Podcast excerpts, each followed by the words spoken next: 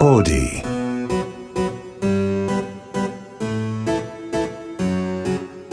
こんにちは劇作家演出家の根本修子ですえ本日よりオーディで始まりました根本修子の秘密のオペラグラス第1回ですこの番組は演劇に関わるスタッフの方々をゲストに意外と知らなかったお仕事内容や演劇との出会いなど普段は聞けないディープなお話をこっそりお届けこれを聞けば舞台の見え方がぐっと広がるそんなオペラグラスのような番組ですということで、えーもう早速今今日お話しするお相手が目の前にいらっしゃるのでちょっとこういう環境で私もお話ししたことがない間柄の方なんでちょっとどういうお話になるのかわかんないんですけど早速お呼びしたいと思います本日のゲストは舞台監督の高光純平さんですこんにちは大監督の高光です。お願いいたします。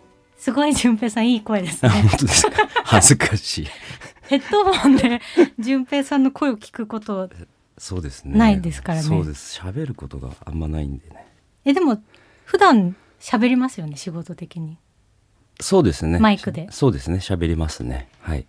ちょっとあの初回なんで私もふわっとしてるんであまりあの、収録されてるってことは気にせず喋っていただければ いや不慣れなんでよろしくお願いいたします。あの順平さんは私はですね2017年の「みんなシンデレラがやりたい」っていう作品と先日まで公演してました「宝飾時計」でご一緒した舞台監督さんですありがとうございましたいやお世話になりました。ありがとうございました。あの舞台監督あこの番組自体がそうなんで私がやりたかったかっていうとあんまりこう演劇普段こう見に行ってる人でも舞台上に出てきてる人は、まあ、役者なんだなとかこういう人が書いたんだなとかなんとなくわかるじゃないですか。うんうん。だけど舞台監督とか、まあ、照明家とかは照明見ればこの照明を作った人なんだとか音響だったら音を出してる人がね客席の後ろにいたりするじゃないですか。で舞台美術っていうとまあ美術作った人なのかみたいな。なんとなくわかるんですけど一番あのお客さんからして謎多き仕事は舞台監督かなと思って、はい。あの初回にふさわしいかなと思ってすごいあの出てくださるかどっちだろうなと思ってお願いしたんですけど。すごく迷いまして本当に、そうですうん、よね。恥ずかしいただ恥ずかしいだけですけどすいません。はいい、やでもあのあとすごい真面目な話、コロナ禍以降、演劇始める人がすごい減っちゃったんじゃないかなっていうのが不安でう、んで演出家とか作家もなりたい人が少ないし、まあ、俳優はね一定数ずっといると思うんですけどスタッフ人口もあんまりこう増えなくなっちゃったら嫌だなと思ってなんかこうあこんな仕事があるんだ面白そうと思って舞台に関わる人が増えてくれたらいいなっていう。そうですね。あの舞台監督になりたい若者なんかは、はい。もう欲しくてあ本当ですか？たまらない募集中？募集中です。でもはい。本当に若くしてこう舞台監督になる人ってどうやってなったらいいのか私もわからないんでその辺ちょっとはい。お聞きできればと思うんですけどそもそも舞台監督ってどんな仕事っていう話なんですけどあのさっきこれまだ初回なのでメール募集ができてないのでインスタグラムの方でうん舞台監督に聞いてみたいことってありますかって聞いたらうん一番多かったのが演出家と舞台監督って何が違うんですかっていう質問が一番多くてこれ私たちからしたら当たり前に違うじゃないですか。そうね。だけど確かに監督っていう言葉が映画監督とかだと監督が撮ってますもんね。うんえ。だけど演出家と舞台の場合舞台監督がどう違うのかみんな気になるんだなと思って。順平さんどうやって説明しますかこれ聞かれたら。えものすごく簡潔に答えるとうん、プロデューサーと演出家の意図を組み舞台公演を安全に進行することっていうことが多分簡潔に答えると。ただそれだと多分私はめちゃくちゃわかるけどわかんないですもんねね。さんがね。でも確かに安全を守ってくれてるのは順平さんですよね。そうだと思いますはいあの本番中何してるんですかとかどの段階から稽古にいるんですかとかいう質問もあって、でこの間の宝飾時計多分この公演のっていう風にした方が分かりやすいですよね。そうかもしれないです。宝飾時計だと稽古場は最初からずっといらっしゃいましたもんね。はい。で私がこうやりたいとかうん。ここで舞台を回したいとか、うんうん。こうリクエストをして演出していく中でその日にこう言ったリクエストを次の日までに魔法のように できるようにしてくれてるのが淳平さんで。うんうん。でどういうチームで動いてるのがもう多分謎なんですよね。なるほど。演出部の方々がいるじゃないですええか淳平さんチーム。に、はい。とかどういうどうなってんですか？舞台監督業界。まず淳平さんにオファーが行くじゃないですか。来ますね。えっと私が宝飾時計をやります。ええ。はい。淳、平さんにお願いしますってなったら、そこから淳平さんは誰に声をかけるんですか？えっと、まず、プロデューサーに、大体の規模感というか人数確認して、うんうん、それは演出部が何人ぐらい何人ぐらい、舞台監督含めて何人ぐらい、うんうん、衣装付きの方が必要なのかどうか、あ本番付きの衣装さんはい。が必要なのかどうかとかっていうのを聞いて、あそうですよね。衣装を管理してんのもまた演出部の淳平さんチーム。だったりすることもありますね。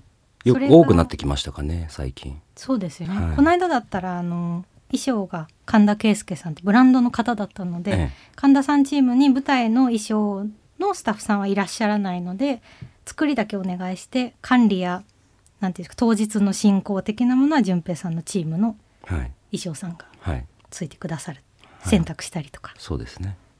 えその人たちを集めてえっと、まあ、その人数を相談した上で、大体、まあ、これぐらいのものになるだろうなっていうのが、多分想像できるまでにはちょっと時間が必要になるかもしれないけど、うんうん。それを考えて、大体これぐらいの人数だったらいけるかもしれないねってツアーも含めて予算的に。予算的にもだしっていうのを考えてチームを組むんですけど、はい。まあ小道具とかうん。主に女性周りのことを面倒見てくれる女子っていうのは絶対に必要な存在で,、であとは僕と心同じくっていうと変ですけど舞台監督をもしやったことがある人がいればやったことがある人、一人。ないしはうん。経験がある人とこう素養のある人というか舞台監督としての素養がありそうな人を一人入れると、うんうんうん。まず一個チーフっていうはい。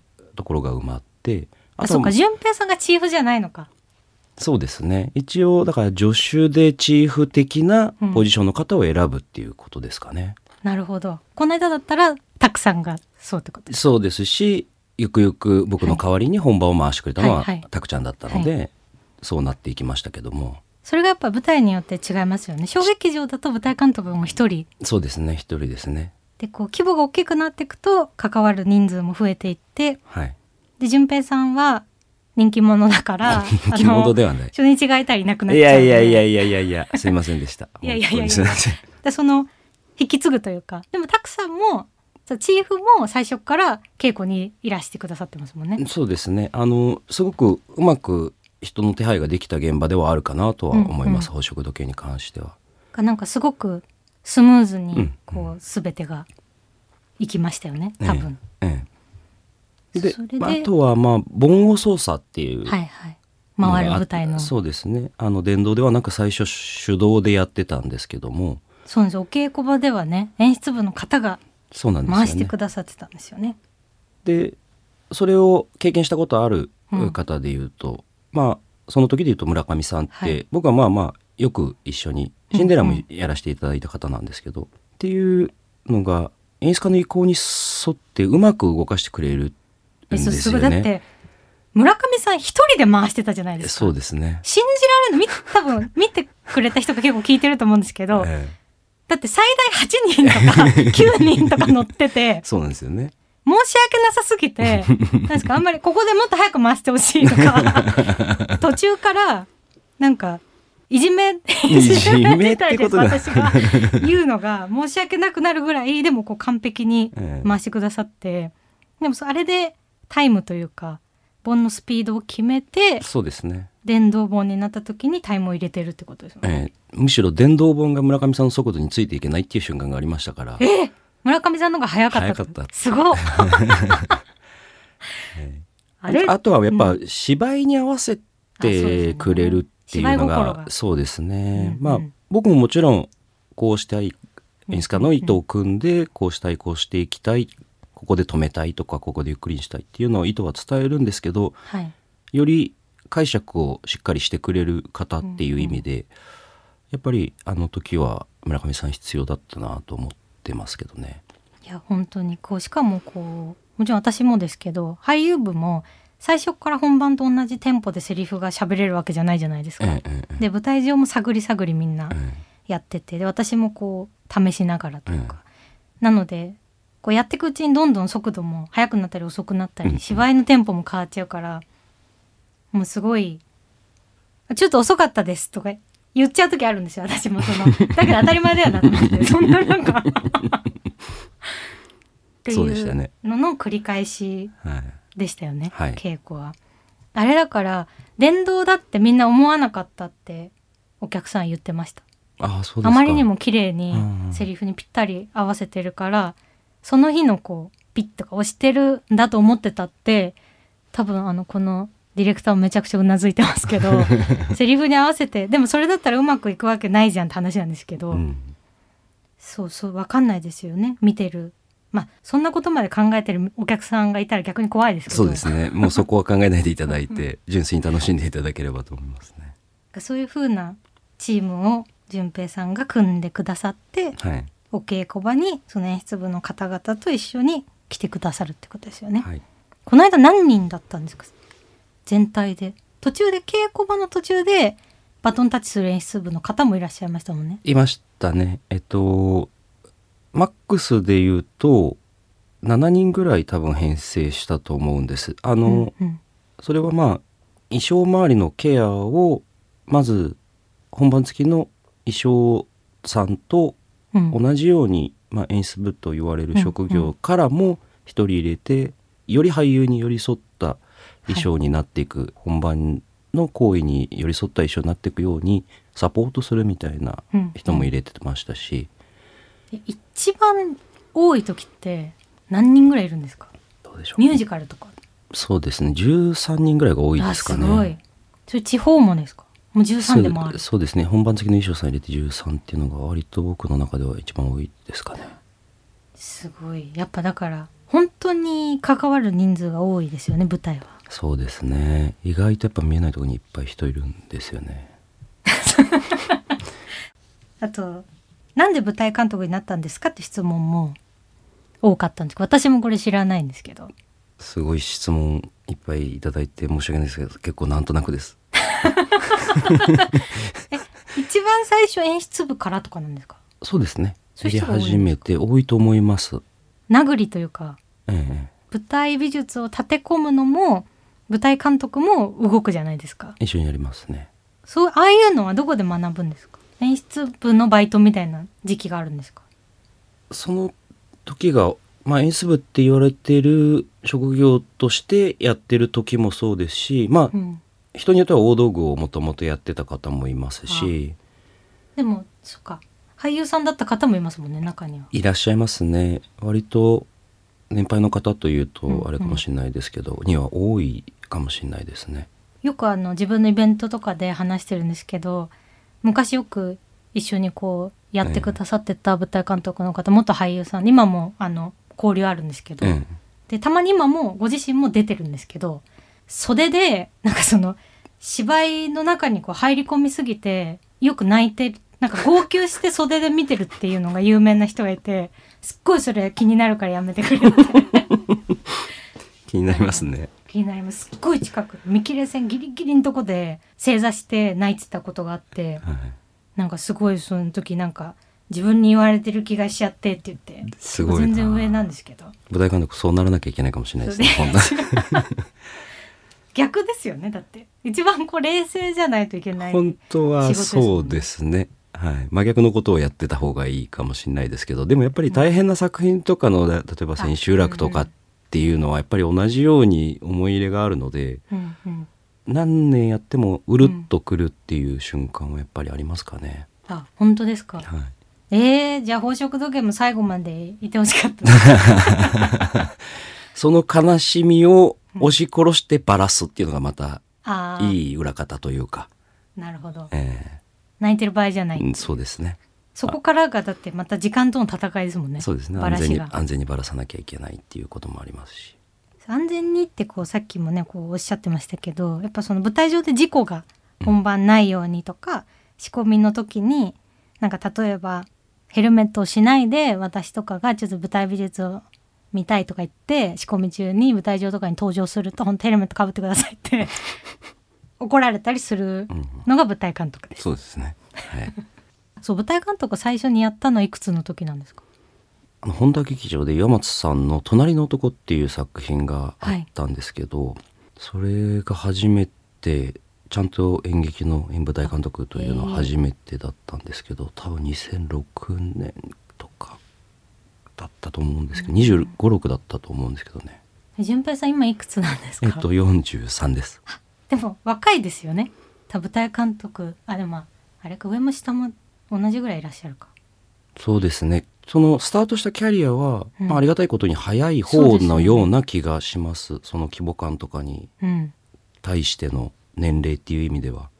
はい。本田劇場がデビューっていう人もなかなかいないですよね多分。そうですね。ちょっとみんな羨ましいって言われる時もありますし、うんそうですよね。大変だねって言われる時もやっぱりありますね。あーどっちも。はい。大変でしたか？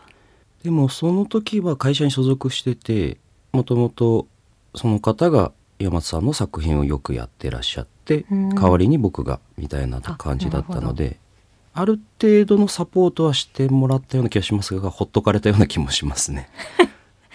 えなんか優しいじゃないですか順平さんは。はいこう怖い舞台監督もいるじゃないですか。あんまり怖い舞台監督と組んだことがないんですけど私は、えすっごい怖かったっていう話を聞くこともあるんで、えうんうん。でもどうしても怖くなる瞬間もあるじゃないですか。その安全あり面でどんちょっね。はい。とバッと強く言わなきゃいけないとか、うんうん。なんかその辺のコツみたいなのあるんですか？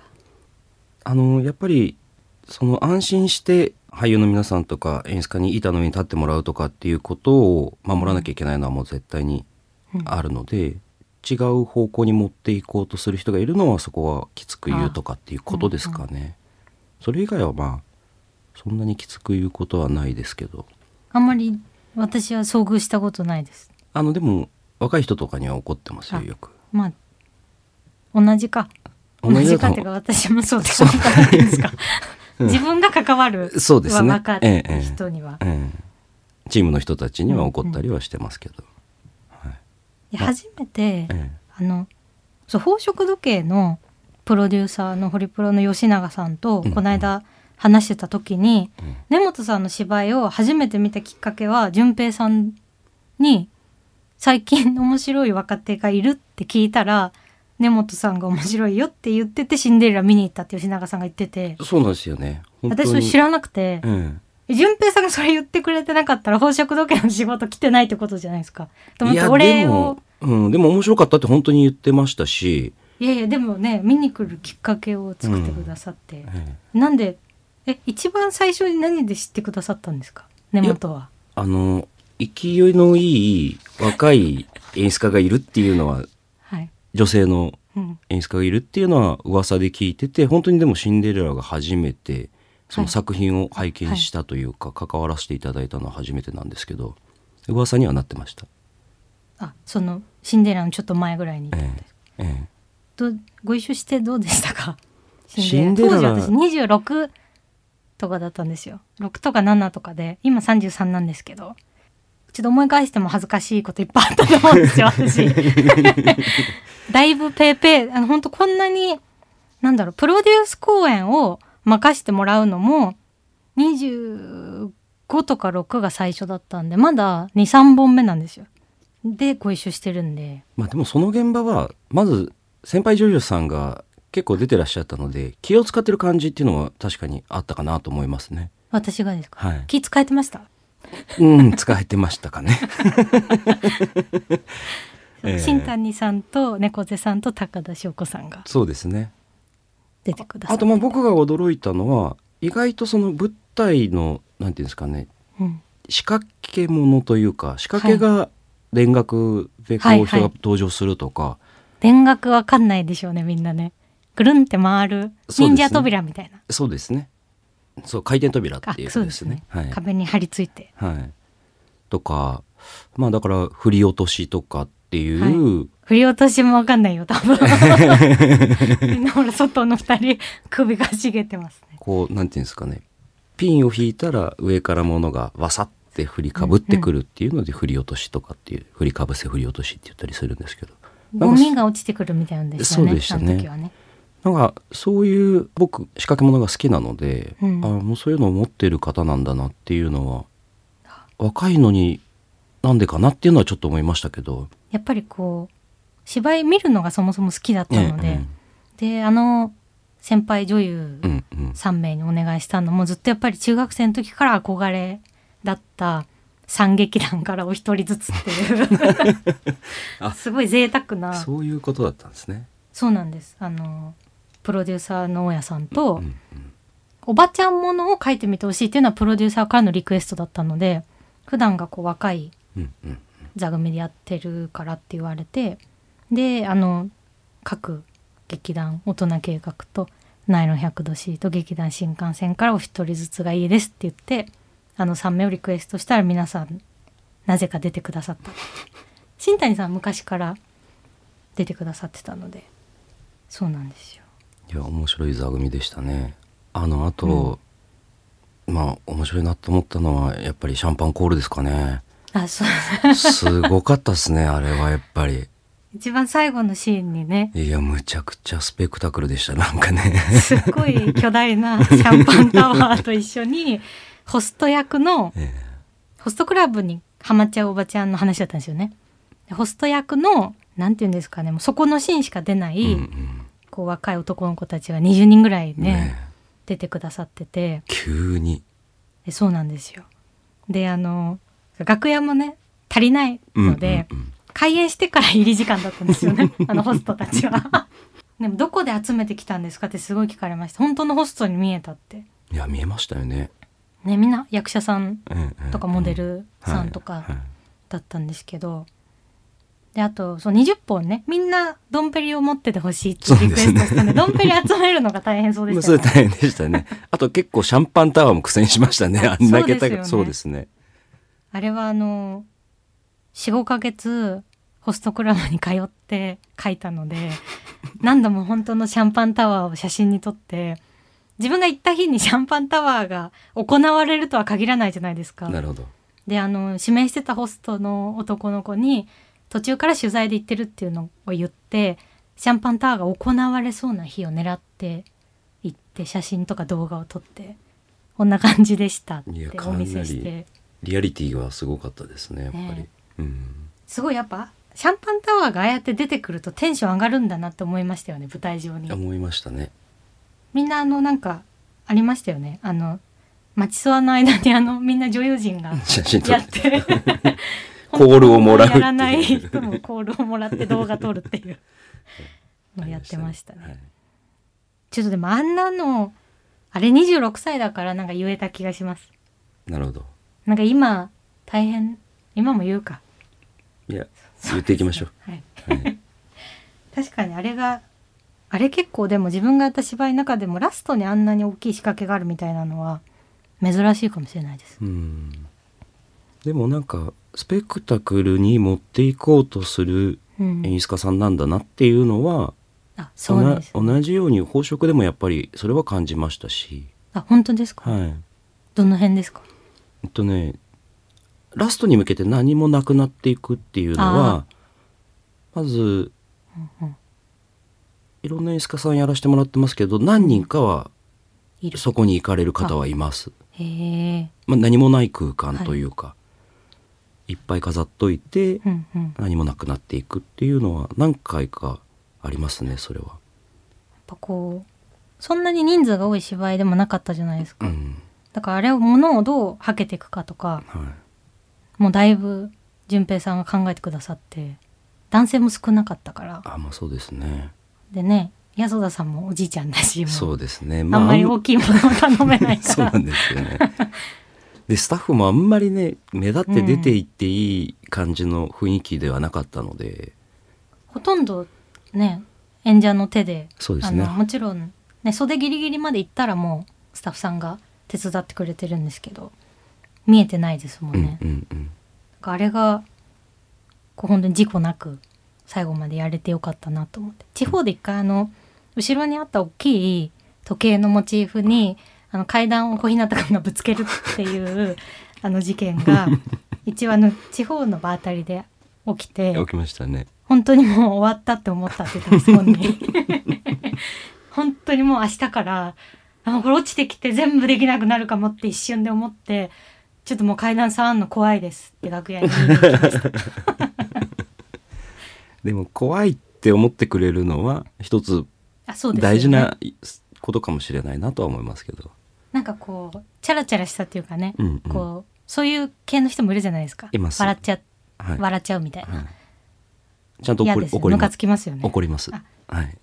そこがなんかね若い人若い人がみんなそうってことじゃないですけどなんかやっぱり危機感が舞台の本数やってる人の方がそうですね。怖がってくれるっていうねちゃんとはいあったりしますよね、はい。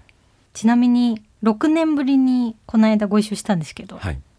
6年経てなんか変わってましたかね元は、まあそれは変わったっていうことじゃないのかもしれないですけどはい、まず絶対的ななんか台本への信頼と自信っていう感じは感じましたし。